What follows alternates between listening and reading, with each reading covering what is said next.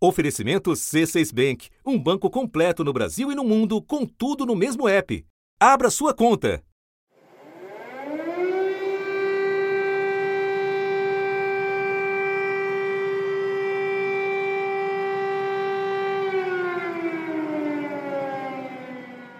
Da redação do G1. É,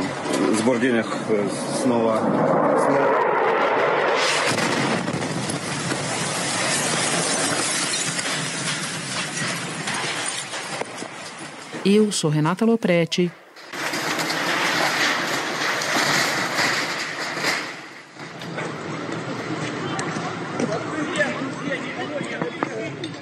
E o assunto hoje é o cerco a Kiev. Друзья, срочно на вышке, только что по телеге Киев.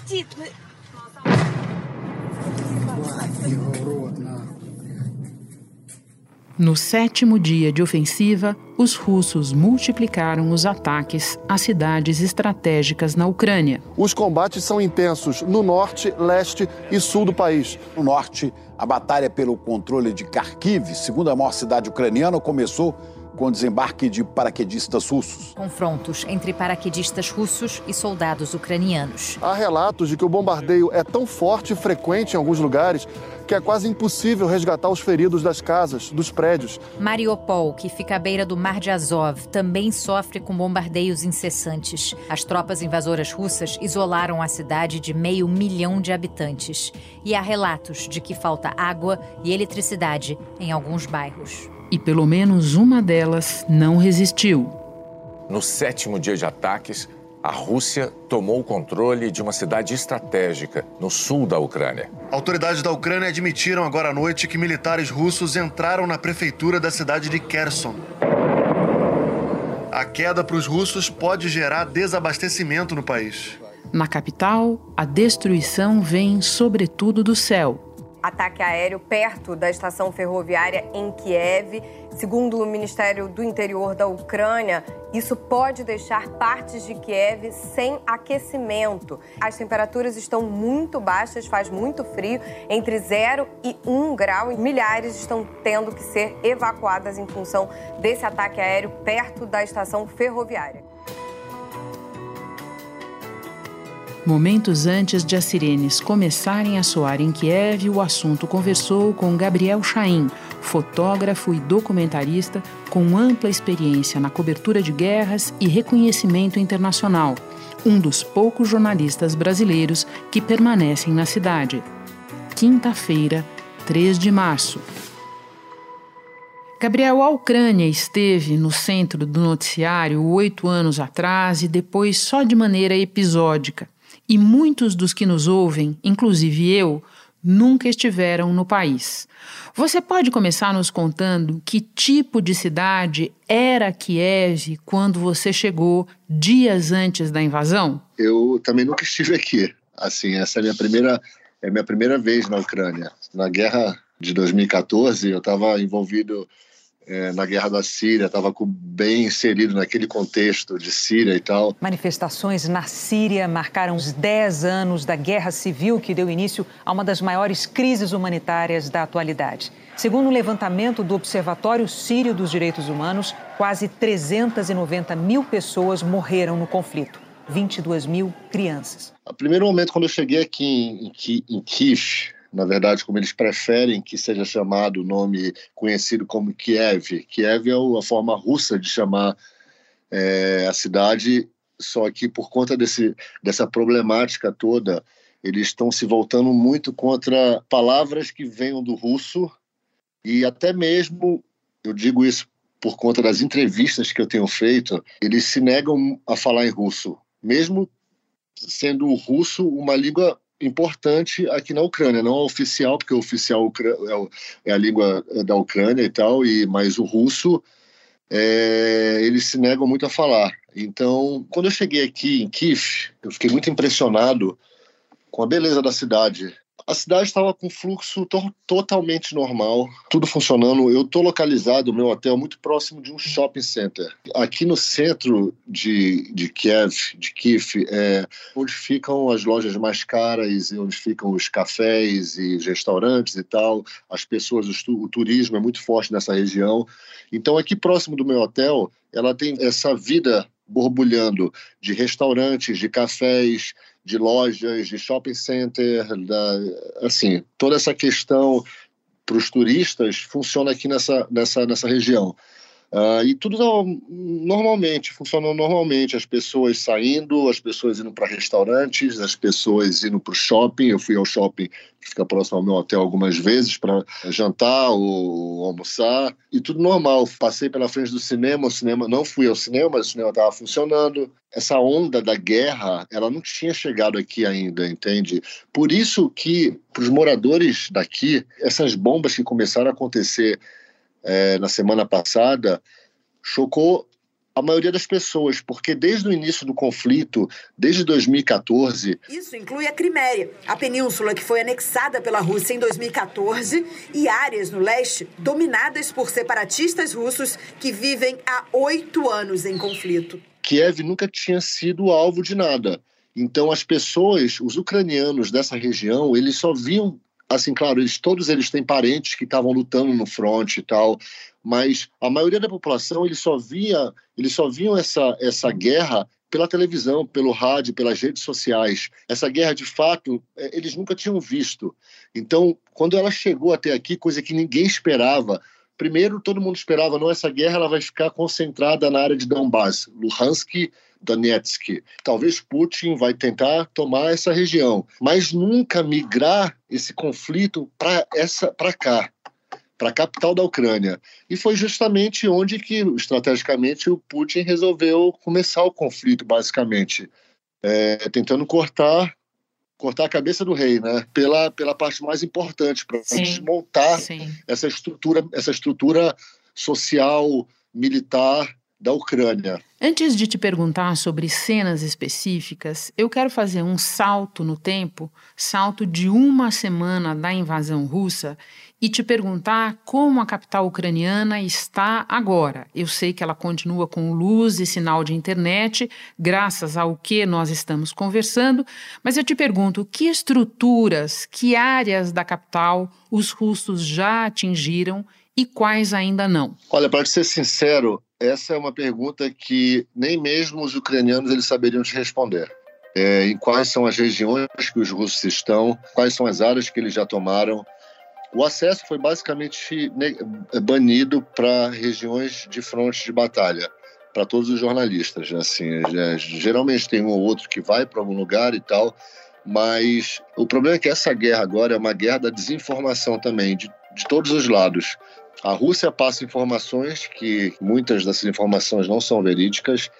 O governo ucraniano ele tenta uh, não passar todas as informações que, que, que são verídicas. Uh, não que eles estejam passando informações que não sejam verdadeiras, mas existe essa, uh, essa restrição na, na, na, no que está acontecendo. As batalhas elas têm sido esporádicas em determinados locais. Eu sei que hoje o sul de Kiev é uma, uma das rotas que se pode sair da cidade. Até ontem poderia, hoje eu não sei mais como é que está. E eu também não tenho como saber como é que está isso. Hoje eu fui na estação de metrô, para te dar um exemplo, na estação de trem. Tem trem partindo para Lviv.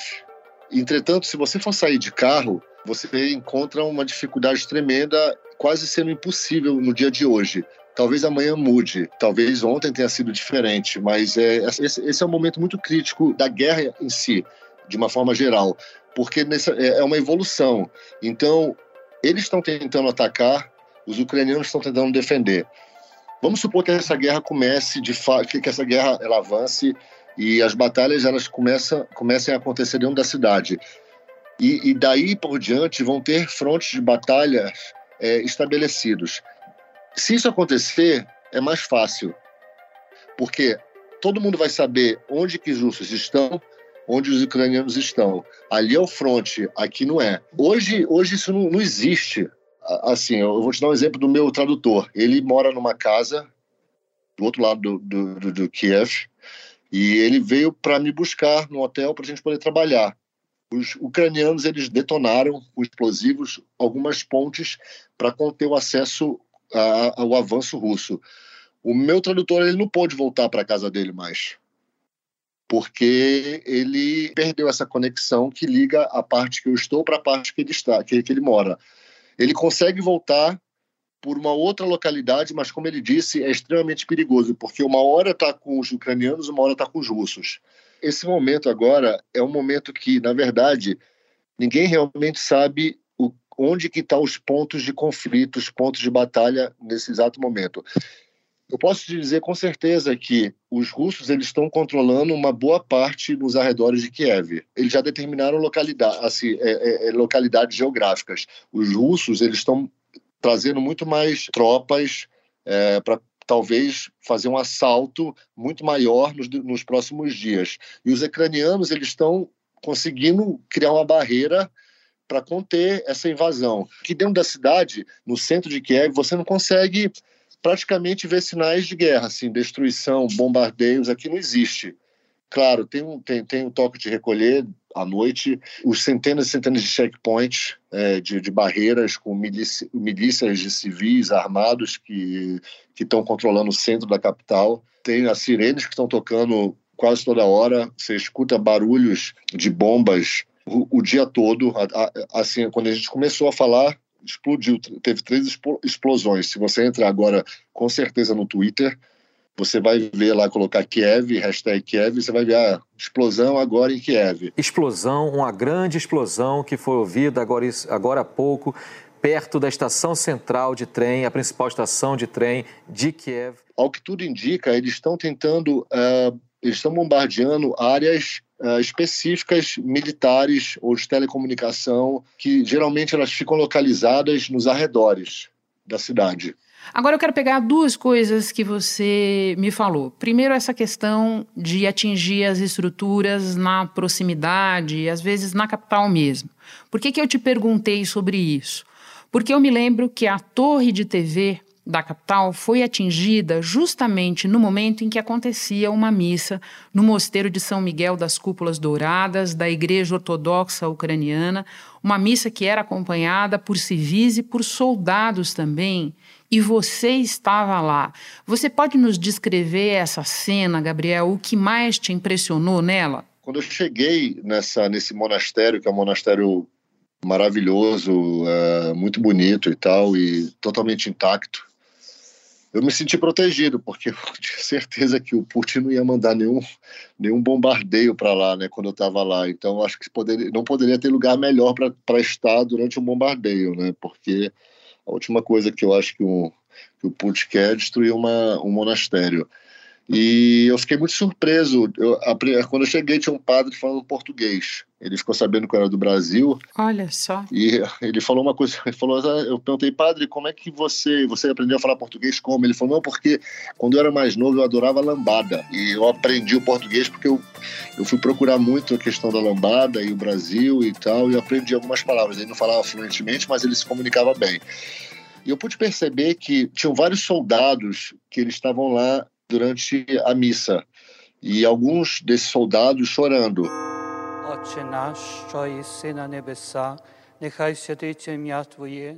E você consegue perceber a fragilidade que uma guerra traz para o ser humano. É, e quando você vê um, uma pessoa fardada carregando um armamento e chorando, você começa a você começa a perceber que as coisas tem alguma coisa errada acontecendo essas coisas me, me impressionam muito, entende? Porque um, uma pessoa, um soldado, ele tá para matar ou para morrer, para defender sua, seus ideais, defender o que no que ele acredita. Não estou dizendo quem é certo, quem está errado, mas o soldado ele vai defendendo aquilo que ele acredita. Todos os soldados são assim.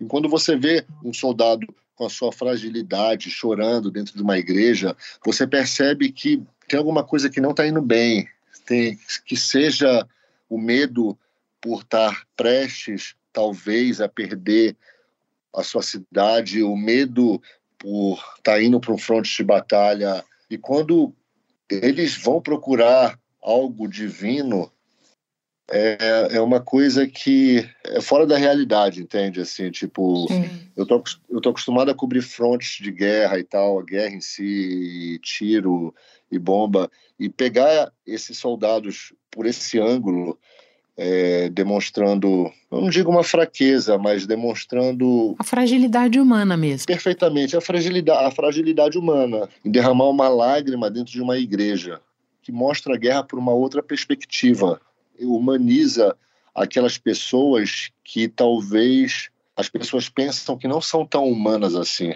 Você nos falava dos checkpoints. Eles se proliferam na Ucrânia, tocados tanto por militares quanto por milícias civis.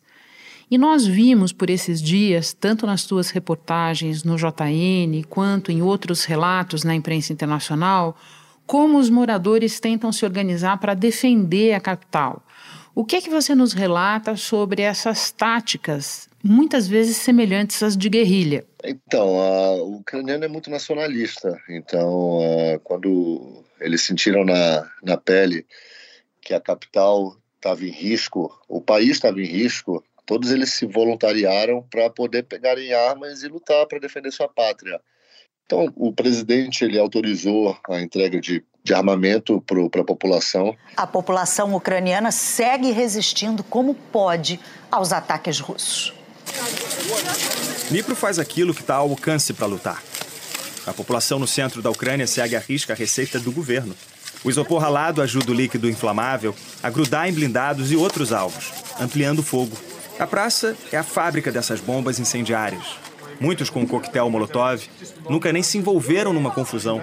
São pessoas comuns que dão tudo de si para defender o lugar deles. A maioria desses checkpoints, eu não digo todos, porque hoje eu cruzei vários checkpoints pelo, que são feitos por, pelo exército ou pela polícia, checkpoints oficiais mas são, são, não são todos. A maioria eles são feitos principalmente durante a noite por milícias armadas. Eu conversei com alguma dessas pessoas, uh, eu fui abordado por várias dessas pessoas de uma forma muito contundente, uh, com, com arma na minha cara, engatilhando a Kalashnikov. E eu fiquei sobre a mira algum, alguns minutos. Eu tive outros colegas também que passaram pela. Outros não, quase todos os colegas eles passaram pela mesma situação é, porque tiveram algumas invasões é, de russos é, dentro do território ucraniano que eles chamam de sabota os, os, sabotadores. Por isso que eles fizeram esses inúmeros checkpoints para tentar pegar essas pessoas que se filtraram nas linhas ucranianas. Só que você percebe que a maioria deles eles não são preparados como um soldado oficial. Então a abordagem é diferente é, ela é bem truculenta. É uma abordagem que chega até a ser muito perigosa. O movimento tem que ser muito restrito, você não pode tirar uma coisa rápido da mochila. A gente, o brasileiro está mais acostumado, está bastante acostumado com esse tipo de abordagem, está bastante acostumado com esse tipo de, de realidade, não de guerra, mas com essa, com essa questão, tipo, você vai ser assaltado, você tem que você tem que tirar o cinto com cuidado, você já sabe disso, como lidar nesse tipo de situação. Mas eu tive colegas que foram agredidos e, e várias outras coisas, mas é, essa que é a realidade daqui agora. Então são várias são vários checkpoints, muitos desses checkpoints por milícias que não, não tem treinamento, não tem o cuidado que um, que um militar oficial tem, um soldado do exército ucraniano tem. Por isso que o governo ele colocou também os toques de recolher para a imprensa está inclusa nisso, por conta desse perigo de estar passando por alguns checkpoints durante a noite e acontecer alguma coisa que não deveria acontecer. Você esteve em muitos lugares por estes dias, mas tem um tipo de lugar especificamente sobre o qual eu não posso deixar de te perguntar. Nesta quarta-feira, a BBC trouxe uma reportagem sobre a unidade no subsolo de uma maternidade onde estavam mães e crianças recém-nascidas tentando se abrigar dos bombardeios. E você esteve num hospital para pacientes de câncer que também estava servindo de abrigo. Pode nos contar o que você viu?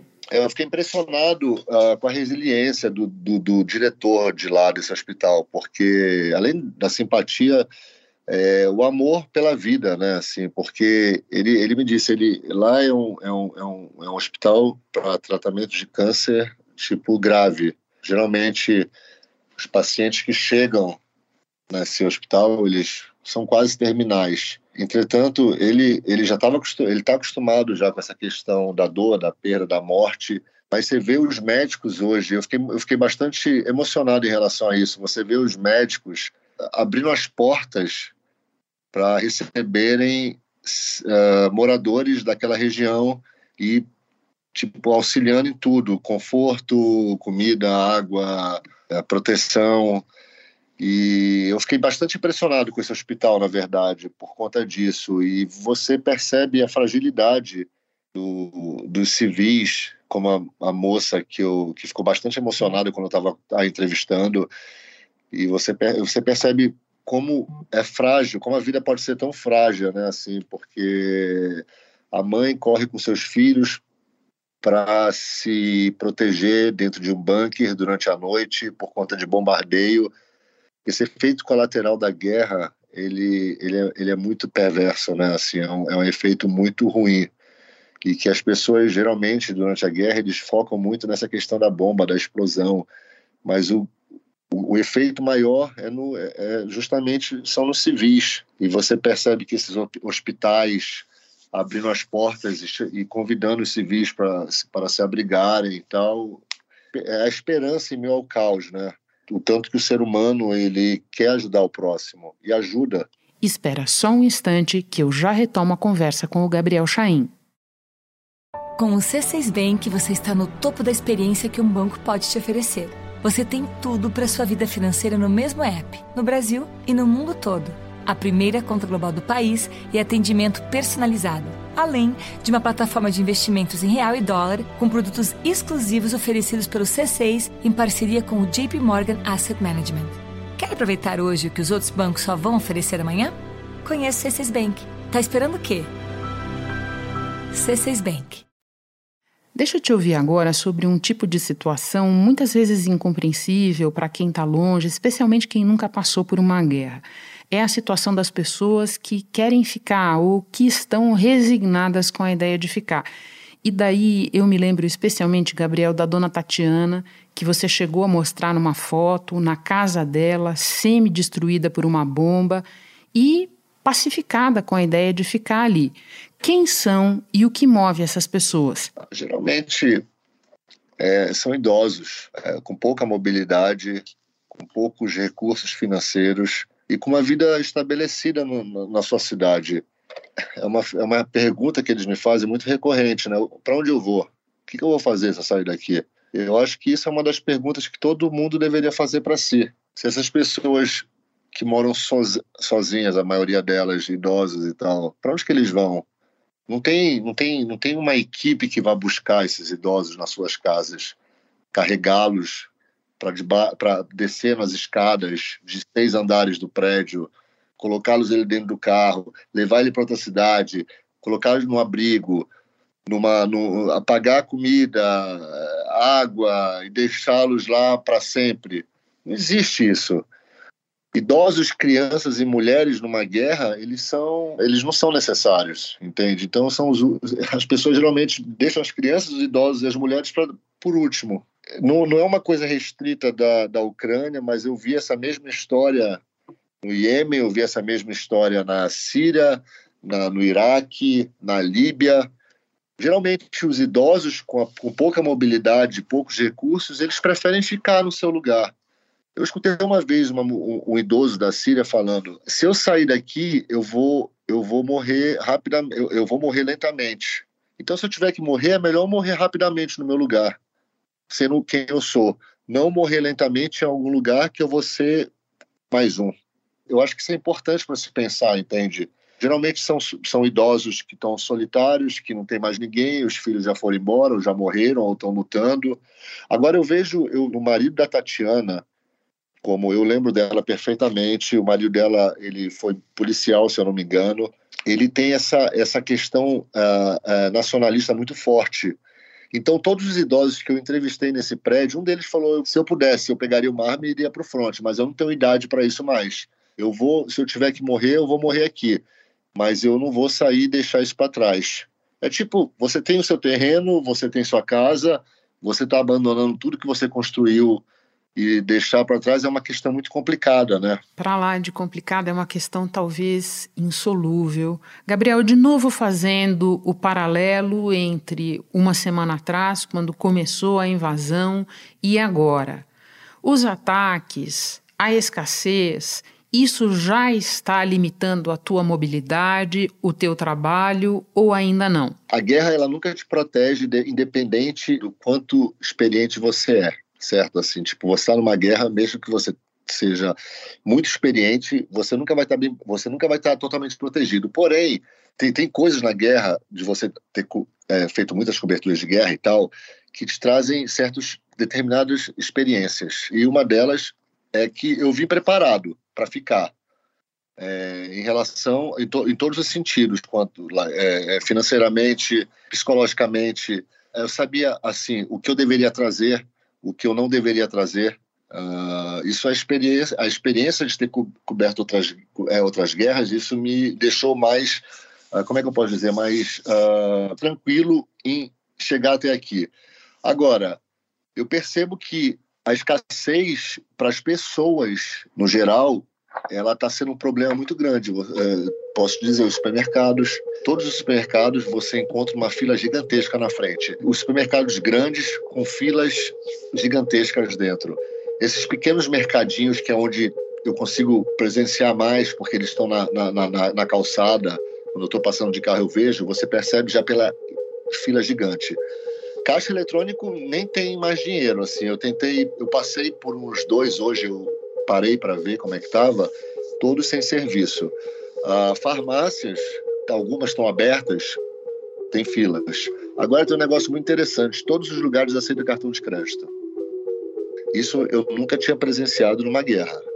É, do hotel que eu estou, ao hotel de outros colegas, do supermercado, do, do mercadinho que eu fui hoje, do supermercado que eu fui ontem, que eu até gravei dentro, todos o cartão funciona. Ah, essa restrição da mobilidade, ela ela está começando a ficar severa. Hoje eu fui ao, à estação de trem central de Kiev e foi uma foi uma calamidade, foi uma loucura. Assim, as pessoas elas estão indo com as malas na mão para pegar o próximo trem. Agora ninguém sabe para onde vai esse próximo trem e qual que é o horário do próximo trem. Então são centenas centenas não, são milhares de pessoas aglomeradas na estação. Hoje eu presenciei as pessoas, tipo, o trem, tá, o trem lotou e pessoas tentando entrar nesse trem, mas o trem lotado e presenciei uma mãe chorando com seu bebê de colo e o marido dela estava no fronte de batalha e ela estava tentando fugir e ela não conseguia. Então, esse efeito da guerra que ele, tá come ele, ele começou agora, e se essa guerra progredir para dentro da cidade, vai ficar muito pior. Gabriel, você falava de experiência, e é do que se trata, né? Nós somos um produto das nossas experiências acumuladas e também das novidades que nos aparecem pela frente. Ao longo da nossa conversa, você mencionou vários conflitos que você cobriu, você alcançou reconhecimento internacional por isso. E a minha última pergunta é exatamente para colocar a Ucrânia nessa tua memória, nesse teu quadro pessoal. O que é que é diferente no conflito que você está vendo agora aí? Quando eu cobri o conflito na Síria em 2013, 2014, que eu estava ao lado dos rebeldes lutando contra o Assad, o, o ditador Bashar al-Assad. E eu estava sendo caçado lá. Eu estava na desvantagem. Assim, eu estava cobrindo quem estava na desvantagem. Estava sendo vítima de ataques aéreos, uh, helicóptero e tal, caça. Estando aqui, você corre bastante esse risco, porque você está na desvantagem. Você está cobrindo o oprimido, né? Você está cobrindo o oprimido. Você está cobrindo o exército mais fraco, assim, belicamente falando. Poder militar da Rússia é bem superior ao da Ucrânia. São 900 mil militares russos contra pouco mais de 200 mil ucranianos. A Rússia tem 10 vezes mais tanques do que a Ucrânia, chegando a 10.200. Enquanto a Ucrânia tem pouco mais de 100 aviões, os russos têm mais de mil.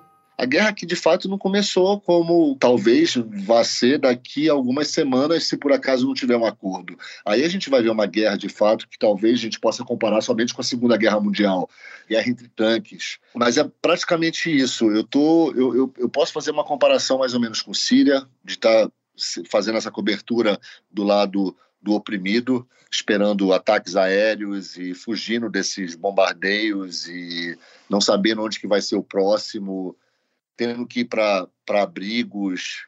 Na Armênia aconteceu exatamente isso também. Eu acho que eu posso aproximar muito essa guerra com a guerra em Nagorno-Karabakh, da, da, Armênia contra o Azerbaijão. A Armênia e Azerbaijão colocam a culpa um no outro pelo início dos ataques. Agências internacionais falam em dezenas de mortos e feridos em dois dias, incluindo civis. Os dois países ficam na encruzilhada entre a Ásia e a Europa. O motivo do confronto é a região de Nagorno-Karabakh, reconhecida internacionalmente como parte do Azerbaijão, mas controlada por uma maioria étnica armênia. As ex-repúblicas soviéticas travam essa batalha territorial há mais de três décadas. Por que você aproxima esses dois conflitos? Me deu curiosidade de saber. Eu aproximo da Síria pelo, pela questão de refugiados. Em pouco tempo aqui já são milhares de refugiados, se não milhões de refugiados é, nesses 10 dias de conflito. Mais de 800 mil ucranianos já deixaram o país desde que essa guerra estourou. De acordo com a agência da ONU para refugiados, o número né, de pessoas que deixam a Ucrânia pode bater nos 4 milhões e pode se tornar ainda maior, né? E se tornar também a maior crise de refugiados da Europa neste século XXI. Essa questão migratória que está se transformando numa catástrofe e se isso não parar, talvez uma das maiores é, dos nossos tempos. A questão também dessa, dessa dos bombardeios, da falta de segurança por conta disso, de não ter lugar seguro para você ir mais. Você pode estar hoje andando na rua para ir para uma outra localidade, já que tem curfew, já que tem esse, essa, essa mobilidade ela é restrita. Você às vezes você vai andando e você pode estar sendo vítima de um de um míssil eu vi uma cena da TV ontem que foi bombardeada de pessoas que elas estavam caminhando na calçada do lado. Eu vi esse vídeo do lado da TV. Eles, depois que a bomba explodiu, quatro pessoas foram totalmente carbonizadas, civis andando na rua foram carbonizados porque eles estavam no lugar errado na hora errada. E com a guerra da Armênia eu comparo pela essa, essa, essa questão do, do poder bélico desses mísseis gigantes, os SMERT, que é o míssil russo, que a Rússia vende tanto para um quanto para outro. Que eu não tinha, foi a primeira vez que eu participei de uma guerra desse, desse tamanho, com, esse, com esses mísseis gigantes de longo alcance, com poder de devastação gigantesco. Então, eu aproximo muito essas duas guerras. Mas eu acho que é o mais importante é que isso não, não, não vire uma guerra da Síria. Nós estamos acostumados, eu posso te dizer, eu estou acostumado. Eu participei da guerra da Síria durante bastante tempo. Eu vi os bombardeios russos acontecendo nas regiões civis.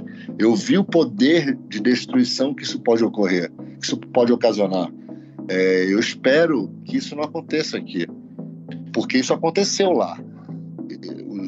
Os bombardeios mataram, matam e vão continuar matando civis.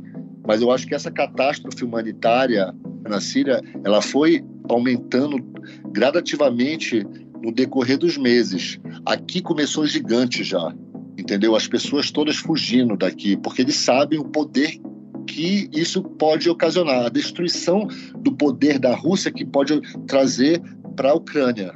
Gabriel, parabéns pelo preparo, pela prontidão, pelo trabalho que você está fazendo. Eu te peço desculpas. Numa conversa anterior, eu tinha te dito que em 15 minutos eu te liberava, mas é que você tem muita história para contar e a gente quer te ouvir. Bom trabalho para você aí, em segurança. Um abraço. É isso, obrigado eu. Uh pela oportunidade, pelo espaço. Desculpa não ter atendido vocês antes, assim, é porque, como eu te falei, é uma correria absurda aqui. Imagina, foi excelente e você atendeu a gente no dia certo, tenha certeza. Obrigado por tudo e valeu, tchau. Este foi o assunto podcast diário disponível no G1, no Globoplay ou na sua plataforma de áudio preferida. Vale a pena seguir o podcast na Amazon ou no Spotify, assinar no Apple Podcasts, se inscrever no Google Podcasts ou no Castbox e favoritar na Deezer. Assim você recebe uma notificação sempre que tiver novo episódio. Eu sou Renata Loprete e fico por aqui. Até o próximo assunto.